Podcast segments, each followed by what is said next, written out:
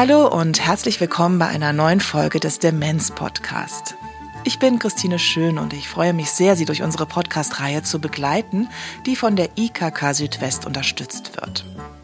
Herausgegeben wird der Podcast gemeinschaftlich von der Deutschen Alzheimer Gesellschaft und dem Methoch 2 Verlag. In dieser Sendung geht es um Migration und Demenz. Bevor wir beginnen, hier eine kleine Werbung.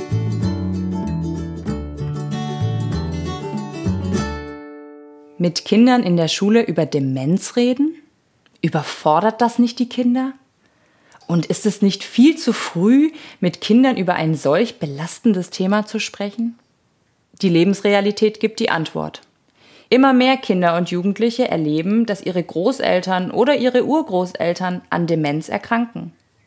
Wenn Oma und Opa in ihrem Verhalten so ganz anders werden, kann dies bei Kindern zu Irritationen und Ängsten führen. Manche fragen sich, mag Oma oder mag Opa mich noch? andere ziehen sich zurück. Die Schule ist ein guter Ort für Aufklärung und Wissensvermittlung. Die Internetseite Alzheimer for Teachers der Deutschen Alzheimer Gesellschaft bietet Pädagoginnen und Pädagogen gut aufgearbeitetes und erprobtes Unterrichtsmaterial zum Thema Demenz. Zahlreiche Methoden erleichtern den Einstieg in das Thema.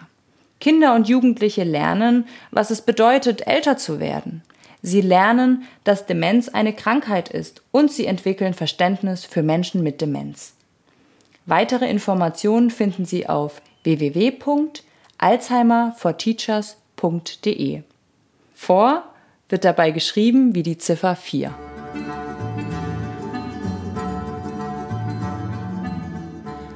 Menschen mit sogenanntem Migrationshintergrund gehören zur deutschen Gesellschaft. Viele wurden in den 1950ern und 1960ern als sogenannte Gastarbeiter angeworben. Der Großteil waren Menschen aus Italien und aus der Türkei. Diese Personen sind heute alt und einige haben dementsprechend eine Demenz entwickelt. Wie viele das sind, das liegt im Verborgenen. Helga Schneider-Schelte von der Deutschen Alzheimer Gesellschaft nähert sich einer Zahl an. Also schätzungsweise geht man von 137.000 Menschen mit Demenz aus, mit Migrationshintergrund. Nach dem EU-Atlas. Das ist eher eine konservative Schätzung, weil in Deutschland leben zurzeit 18,5 Millionen Menschen mit Migrationshintergrund. Das ist eine ganz große Anzahl, wenn wir das vergleichen mit der Bevölkerung hier in Deutschland. Und davon, von diesen 18,5 Millionen, sind 1,8 Millionen über 65 Jahre. Und das Alter ist ja das größte Risiko, an einer Demenz zu erkranken. Also sind so 137.000. Es gibt nicht genaue Zahlen, aber davon geht man ungefähr aus. Um ein Bild der Generation der sogenannten Gastarbeiter zu zeichnen, spreche ich in dieser Sendung mit drei Frauen. Mit Gülü Kusu, mit Professorin Dr. Dr. Tetz Can Güntekin und mit Nesha Akçay. Im Fokus werden türkeistämmige Menschen stehen. Gülü Kusus gesamte berufliche Stationen aufzuzählen, würde die Sendung sprengen. Die gelernte Krankenschwester, Pflegedienstleiterin, Gesundheits- und Qualitätsmanagerin war unter anderem Geschäftsführerin einer interkulturellen Tagespflege in Berlin, Referentin für interkulturelle Öffnung in der Pflege beim Berliner Senat und ist heute Integrationsbeauftragte bei den Alexianern in Berlin. Ihr Vater war ein sogenannter Gastarbeiter. Daher und natürlich durch ihre Arbeit kennt sie diese Generation sehr gut. Sie skizziert uns mal, wie diese tickt. Natürlich im Wissen, dass jede Person einzigartig ist. Wir wissen ja eigentlich, dass die Gastarbeiter wirklich auch das Thema Integration ja gar nicht kennengelernt hatten. Sie sollten ja nur arbeiten und zurückgehen. So, und das Thema krank sein oder wirklich zum Arzt zu gehen, wenn ich krank bin, war eigentlich ein Luxus. Sie haben nie dieses Kranksein und ich muss behandelt werden, ich muss zur Therapie gehen das kommt erst viel später. Die sind eher gewohnt zu schlucken. Man opfert gerne und übersieht sich selbst. Man ist immer in der Rolle des Vaters, des Kindes oder der Ehefrau, aber man ist nie selbst sich und man vergisst sich selbst. Und deshalb wird viel Pflege auch viel zu spät angenommen. Und das betrifft wirklich die erste Generation, die es jetzt gerade betrifft. Die sind ja nämlich die Pflegebedürftigen, aber jetzt auch meine Generation ne? und ähm, die zweite Generation. Auch da, man ist gewöhnt zu arbeiten, zu liefern, liefern, liefern. Und wenn du Schwächen hast, dann redet man gar nicht drüber. Professorin Dr. Dr. Hürrem Tezcan Güntekin ist Soziologin, Erziehungs- und Gesundheitswissenschaftlerin. Seit 2013 arbeitet sie schwerpunktmäßig zum Thema Demenz und Migration. Sie geht von einer vierfachen Fremdheit aus, die Menschen mit Migrationshintergrund, die eine Demenz haben, betrifft. Zum einen die Fremdheit durch das Alter und die Fremdheit durch die Demenzerkrankung. Beides gilt genauso auch für Menschen ohne Migrationshintergrund. Es kommt nun aber noch die Fremdheit durch die Migration und durch den Verlust der zweiten Sprache hinzu. Der Aspekt der Migration ist ein ganz, ganz wichtiger Aspekt, weil es sind genau die Jahre zwischen der Kindheit und dem 30. Lebensjahr, die am stärksten erinnert werden einer Studie von de Simon zufolge, das wurde im Jahr 2009 veröffentlicht, die haben herausgefunden, jetzt unabhängig von Migration, an welche Ereignisse sich demenzerkrankte Menschen am ehesten und am genauesten erinnern. Und das sind die Ereignisse bis zum 30. Lebensjahr. Und wenn wir das jetzt anwenden auf die Menschen, die im Rahmen der Anwerbeabkommen nach Deutschland migriert sind, dann sind genau diese Personen in diesem Alter gewesen, als sie diese Migrationserfahrung durchlaufen haben. Und diese äh, Migrationserfahrung bedeutet auch emotional ganz, ganz unterschiedliche, extreme Empfindungen. Dazu hat Machleit geforscht. Das ist ein Psychologe, der in seinem Team über Jahre diese Emotionalitäten der Migration erforscht hat. Vorher ist es noch eine Vorfreude. Man geht hier von freiwilliger Migration aus. Dieser Migrationsakt ist aber auch eine große Trauer. Also es drückt sich eigentlich aus in einem ganz, ganz großen Verlustschmerz. Und das ist gefolgt von einer Phase, die nennt sich Honeymoon-Phase.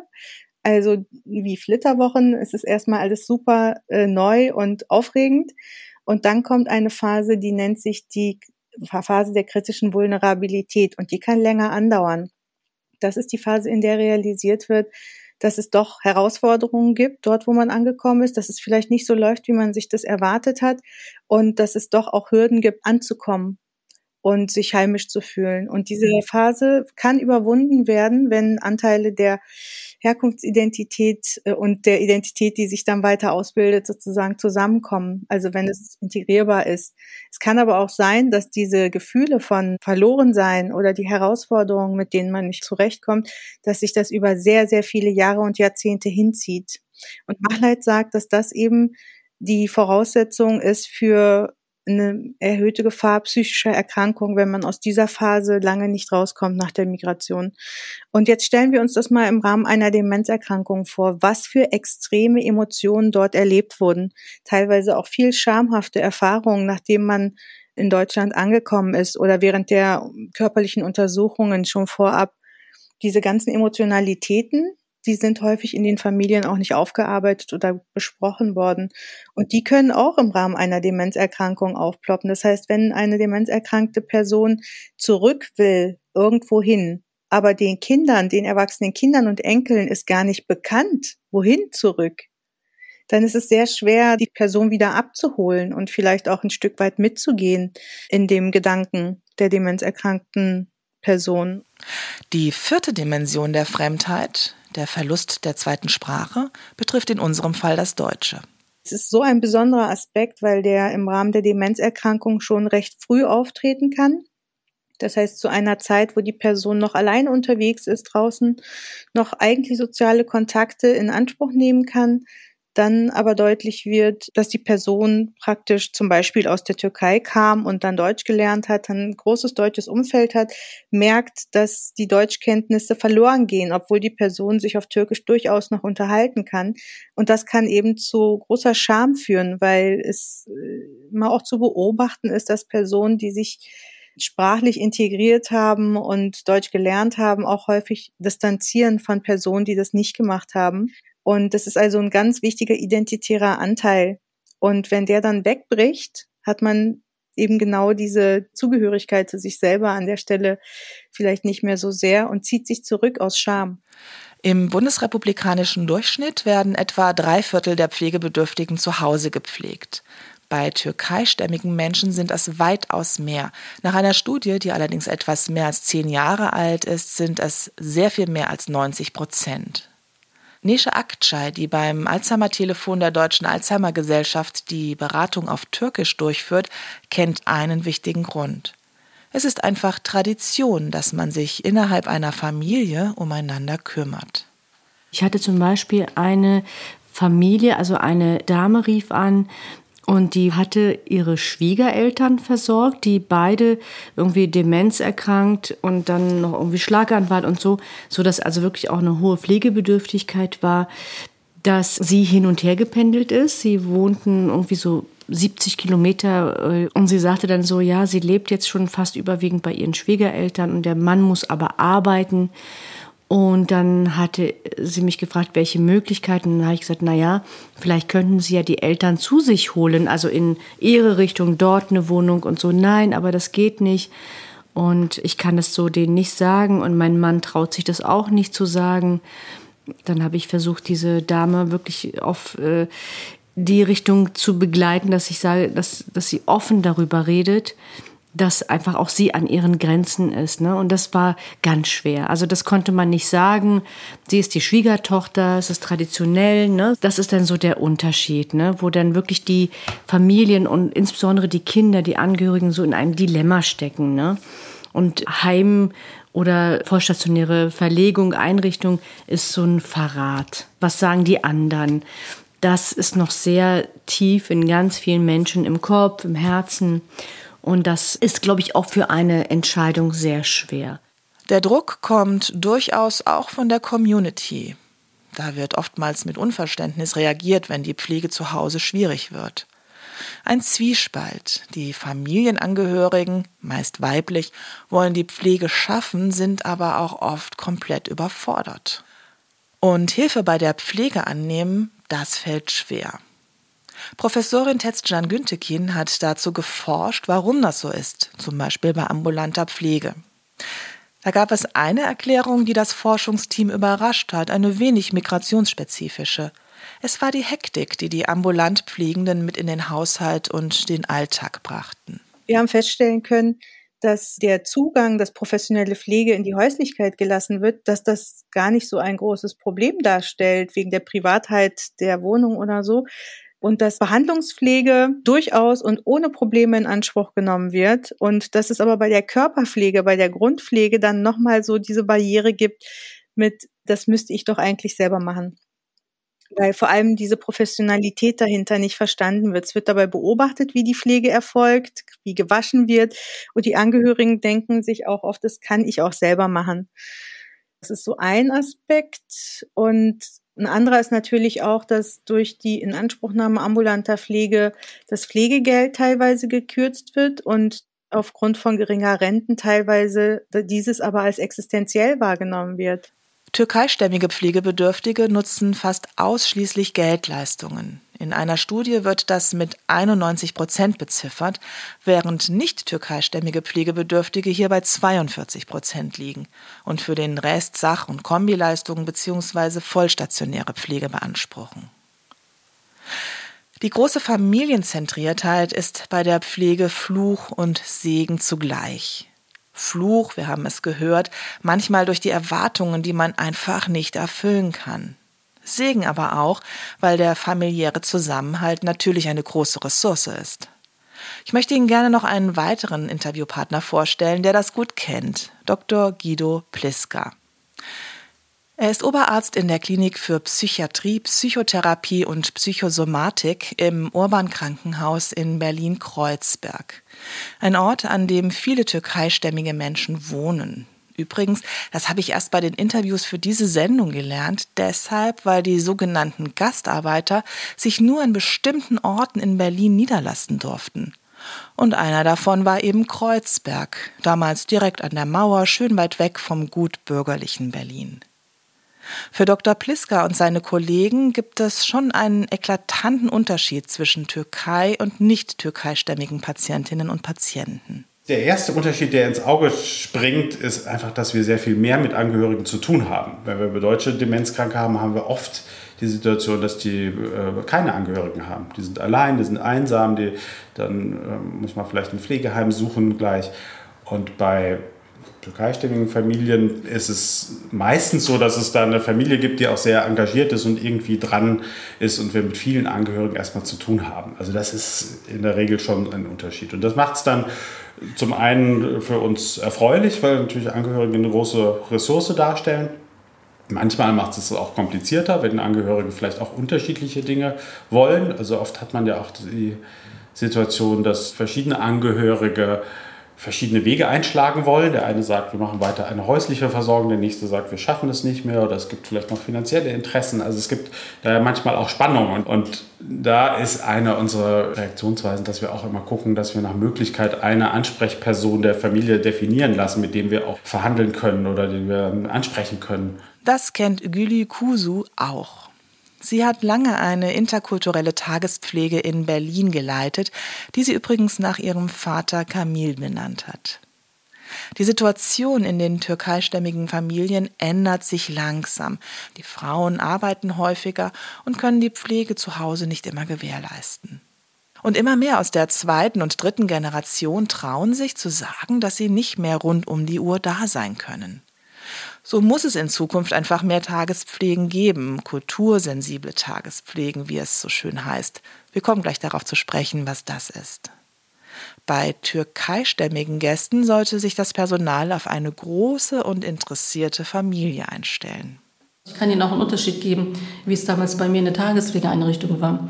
Wenn ich jetzt einen deutschen Patienten bzw. deren Angehörigen beraten habe, war es eins, zwei Angehörige gewesen. Der naheste und vielleicht, also wenn es Partner waren, Ehemann oder Ehefrau, plus vielleicht noch ein Kind. Oder natürlich halt den gesetzlichen Betreuer. Bei den türkischen oder südländischen kann ich sagen, dann musste ich dort mehrere Gespräche führen mit vielen Angehörigen und immer wieder. Sie brauchen das Gefühl von Vertrauen, dass sie uns vertrauen können.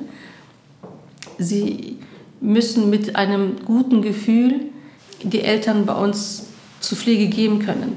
Daher war es mir besonders wichtig, die Angehörigen auch mitzugewinnen auch. Und das sind aber ja, Prozesse, angefangen von Weinen, von Hilflosigkeit, von, ach, ich hatte dann irgendwelche, das war mir wieder aber wieder nicht bewusst, dass ich so eine Art Selbsthilfegruppe aufgebaut hatte, war wieder aus dem Bedarf entstanden, die Angehörigen untereinander sich auszusprechen, wie hast du das erlebt, wie gehst du damit um, wie gehst du mit der Situation um oder auch das Thema Konflikte, also der demenziell erkrankte Mensch kann auch Wesensveränderungen entwickeln, Verhaltensveränderungen entwickeln. Wie gehst du mit dem Streit und Konflikt um? Und das war wichtig. Also es war nicht nur wichtig, dass ich es gesagt habe, wie man damit umzugehen hat, sondern die Angehörigen selbst untereinander. Und das hat geholfen. Und ich habe dann immer gemerkt, wenn die Angehörigen zufrieden waren, ging es dem Tagesgast auch viel besser. Und wie gesagt, es war keine leichte Geschichte. Also wirklich dieses Loslassen, abgeben zu können, also die Verantwortung für ein paar Stunden abgeben zu können. Oftmals haben die Angehörigen jede halbe Stunde angerufen. Ich übertreibe jetzt wirklich nicht. Ne? Jede halbe Stunde. Ungelöste Konflikte in der Familie und ein schlechtes Gewissen, die eigenen Eltern abzugeben, das kann auch schwierig werden für die außerhäuslichen Betreuer und Betreuerinnen. Erst recht, wenn es zu einer vollstationären Versorgung kommt. Das kennt Nisha Akçay, die heute beim Alzheimer-Telefon arbeitet und bis vor drei Jahren in einer Sozialstation tätig war, die Wohngemeinschaften betreibt. Das konnten die Kinder nicht ertragen. Und die Kinder waren die meisten, die sich beschwert haben. Und es gab auch dann so Angehörigenversammlung. Und da waren die Kinder gerade die, die am meisten schlechtes Gewissen hatten, wo die Eltern erstmal bei denen zu Hause waren, wo es dann nicht mehr ging und sie dann abgeben mussten, ich sage jetzt das Wort mal so, da ähm, war das ganz massiv auffällig. Das war streckenweise sehr anstrengend. Dann haben wir auch manchmal gesagt, Mensch, die Klienten selber sind so lieb und so nett, aber die Kinder dafür, die waren mehr, also noch mehr auffällig, aber verständlich. Verständlich, weil einfach da ganz viel schlechte Gewissen und einfach dieses ungute Gefühl Ne? Und dann halt auch einfach der Gesellschaft auch das zu erklären. Ne? Also, äh, wo ist deine Mutter? Wo ist dein Vater? Ja, in der WG oder im Heim. Ah, okay. Hat es denn nicht geklappt? Ne? So. Und es gibt noch einen Aspekt. Die heute erwachsenen Kinder haben teilweise durchaus ein gespaltenes Verhältnis zu ihren Eltern, da einige die Erfahrung einer unsicheren Bindung in der Kindheit gemacht haben. Manche Eltern haben die kleinen Kinder jahrelang allein in der Türkei gelassen, zum Beispiel bei den Großeltern, um in Deutschland arbeiten zu können. Gülü Kusu kennt das aus zahlreichen Gesprächen. Oft habe ich es auch wirklich erlebt, dass die Kinder gesagt haben, du, meine Eltern waren nie für mich da. Finanziell, wenn sie jetzt in einem Pflegeheim kämen, würde ich natürlich die Kosten übernehmen, was den Eigenanteil betrifft. Aber eigentlich sind sie mir auch fremd. Ich kenne meine Eltern nicht und meine Eltern kennen mich nicht. Und das sind natürlich die Ergebnisse dessen, ne? dass eine Entfremdung stattfindet. Aber trotzdem, trotz alledem haben sie ja immer noch die Verantwortung. Sie sagen, sie sind meine Eltern, sie haben mich auf die Welt gebracht, aber ich möchte mich natürlich um sie kümmern. Aber ich habe nicht die Beziehung wie normale Vater, Eltern, Mutter, Kind. Und das ist tatsächlich oft auch der Fall. Was bei Familien mit Migrationshintergrund häufiger fehlt, ist das Wissen um die Erkrankung Demenz und um das Versorgungssystem in Deutschland. Langsam gibt es immer mehr Informationsangebote, so zum Beispiel das türkischsprachige Alzheimer-Telefon oder auch Infomaterialien in anderen Sprachen. Pflegestützpunkte können zum Beispiel mit einer Dolmetscherin besucht werden. Hier in Berlin gibt es ein Projekt mit dem Namen Brückenbauerinnen. Dort unterstützen Menschen in zehn verschiedenen Sprachen Pflegekräfte in ambulanten Einrichtungen und informieren Pflegebedürftige mit Migrationshintergrund und deren Angehörige über ihre Rechte. Als besonders wirksam haben sich online organisierte Selbsthilfegruppen gezeigt. Professorin Tetzjan hat von 2017 bis 2019 das Projekt Selbsthilfe aktiv in Bielefeld durchgeführt. Untertitel Interaktive Selbsthilfe für türkeistämmige pflegende Angehörige demenzerkrankter Menschen. Die ganze Organisation lief über Messenger-Dienste und es gab gemeinsame Treffen es hat ihnen vor allem auch Informationen gegeben. Also einmal zu wissen, dass man nicht alleine ist, dass es auch andere gibt, die in ähnlichen Situationen sind. Die unterschiedlichen Stadien der Erkrankungen waren für viele sehr, sehr hilfreich. Nämlich die, die Angehörige hatten, bei denen die Krankheit noch nicht so weit fortgeschritten war, meinten, wir lernen hier, was auf uns zukommen wird. Wir können uns darauf einstellen. Viele hatten auch immer Papier und Stift dabei und haben sich das notiert. Schon nach dem zweiten Treffen meinten sie, wir brauchen eigentlich jemanden hier, der uns Auskunft, die uns Auskunft geben kann. Professorin Tetzcan und ihre Kolleginnen und Kollegen sind keine Pflegefachpersonen und so haben sie noch einen Partner gewinnen können, der bei den Treffen dabei war. Der war Pflegefachkraft und türkischstämmig und war dabei und hat alle Fragen immer beantwortet. Und das ist das Besondere, also ganz alleine zu sagen, organisiert euch mal bitte selber. Das funktioniert bei bestimmten Bevölkerungsgruppen nicht. Und Türkeistämmige gehören am Anfang zumindest erstmal dazu. Und die wollten eben nicht nur uns, sondern die wollten noch eine Person, die ihnen wirklich auch helfen kann bei so Fragen in Bezug auf die Versorgung. Also, es braucht Informationen über Demenz, aber der Informationsfluss ist keine Einbahnstraße. Auch die deutschen Pflegekräfte brauchen Informationen über die verschiedenen Kulturen. Helga Schneider-Schelte von der Deutschen Alzheimer Gesellschaft. Leichter ist es, wenn diese Teams gemischt sind. Wenn es äh, Pflegekräfte gibt mit unterschiedlichem Hintergrund, weil das sensibilisiert dafür. Also ich habe äh, großes Verständnis dafür, was man so immer gemacht hat, das ist gewohnt, das ist ritualisiert, das erleichtert den Arbeitsalltag und dann macht man das so. Und wenn jetzt Kolleginnen mit unterschiedlichem kulturellen Hintergrund mitarbeiten, wird man automatisch ähm, sensibilisiert und automatisch wird was hinterfragt. Und dann kann man gucken.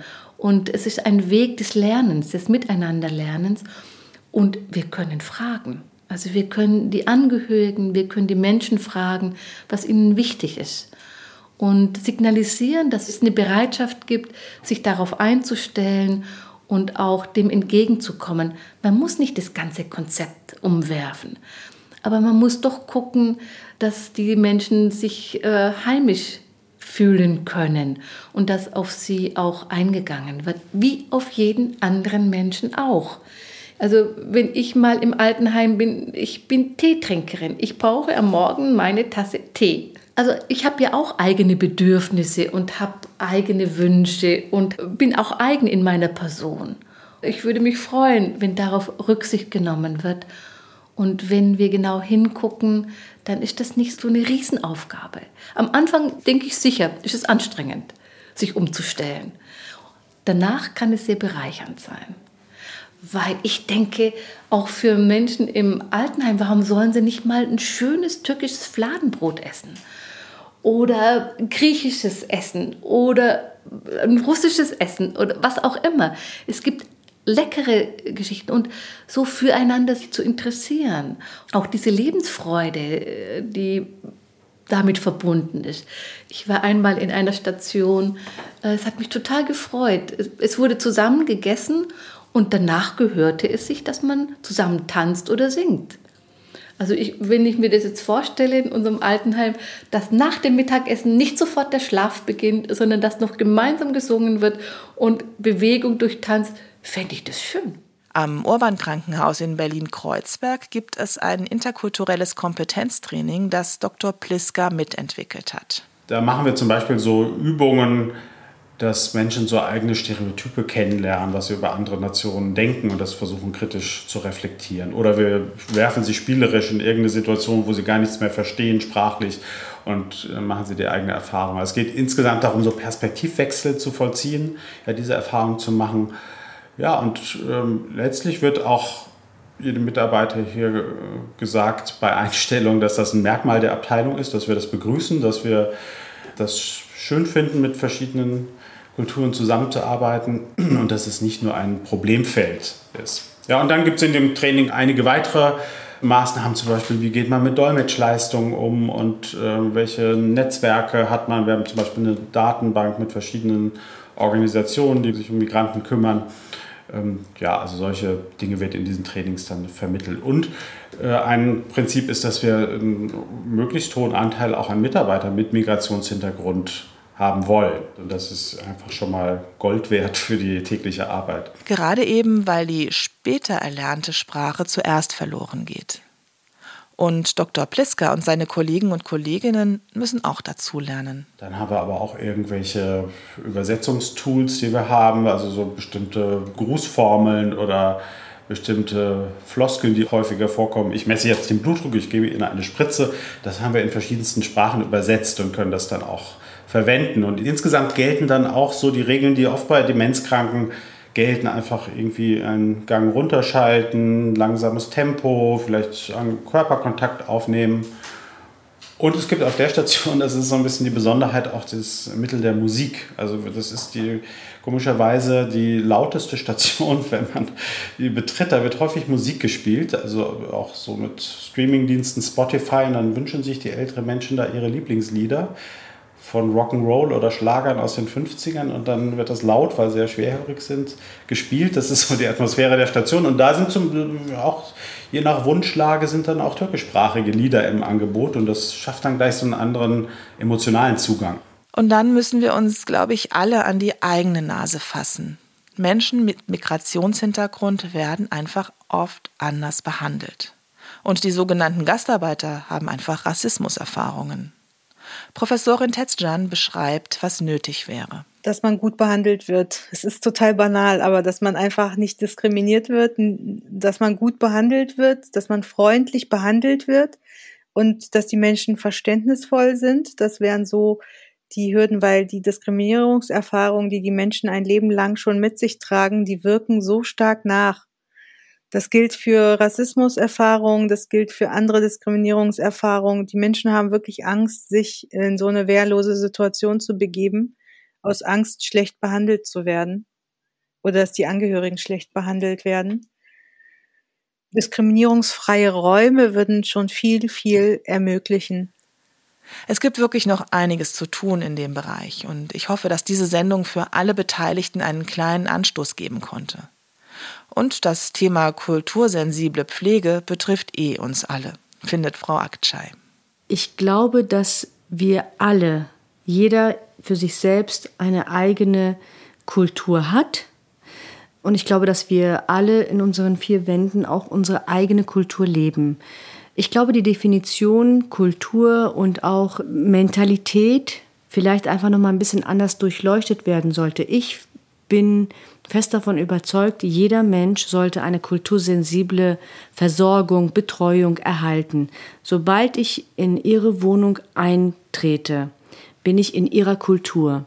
Es ist egal, welche Sprache Sie sprechen, egal wie Sie groß geworden sind, Sie haben Ihre Kultur. Ist Ihre Kultur Schuhe ausziehen, ziehe ich sie aus. Ist Ihre Kultur, dass wir uns in der Küche hinsetzen, setze ich mich hin. Trinken Sie lieber Tee, mache ich das mit. Das ist für mich kultursensibel. Es ist ähm, natürlich auch die Sprache, aber die Sprache, wenn die ähm, Akzeptanz, die Toleranz da ist, dann ist die Sprache das wenigste Problem. Man kann sich auch mit Händen und Füßen unterhalten. Ganz wichtig finde ich auch, dass wir die Menschen nicht auf ihre Herkunft begrenzen. Jeder Mensch ist so viel mehr als das Produkt einer Migrationsgeschichte. Professorin Tetzjan Güntekin plädierte deshalb für eine diversitätssensible Pflege. Auf der Seite www.demenz-podcast finden Sie unter dieser Sendung weiterführende Links, unter anderem dazu.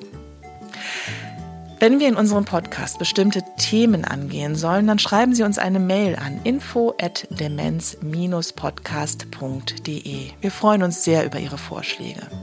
Vielen Dank fürs Zuhören. Ich wünsche Ihnen alles Gute. Bis zum nächsten Mal. Tschüss, Ihre Christine Schön.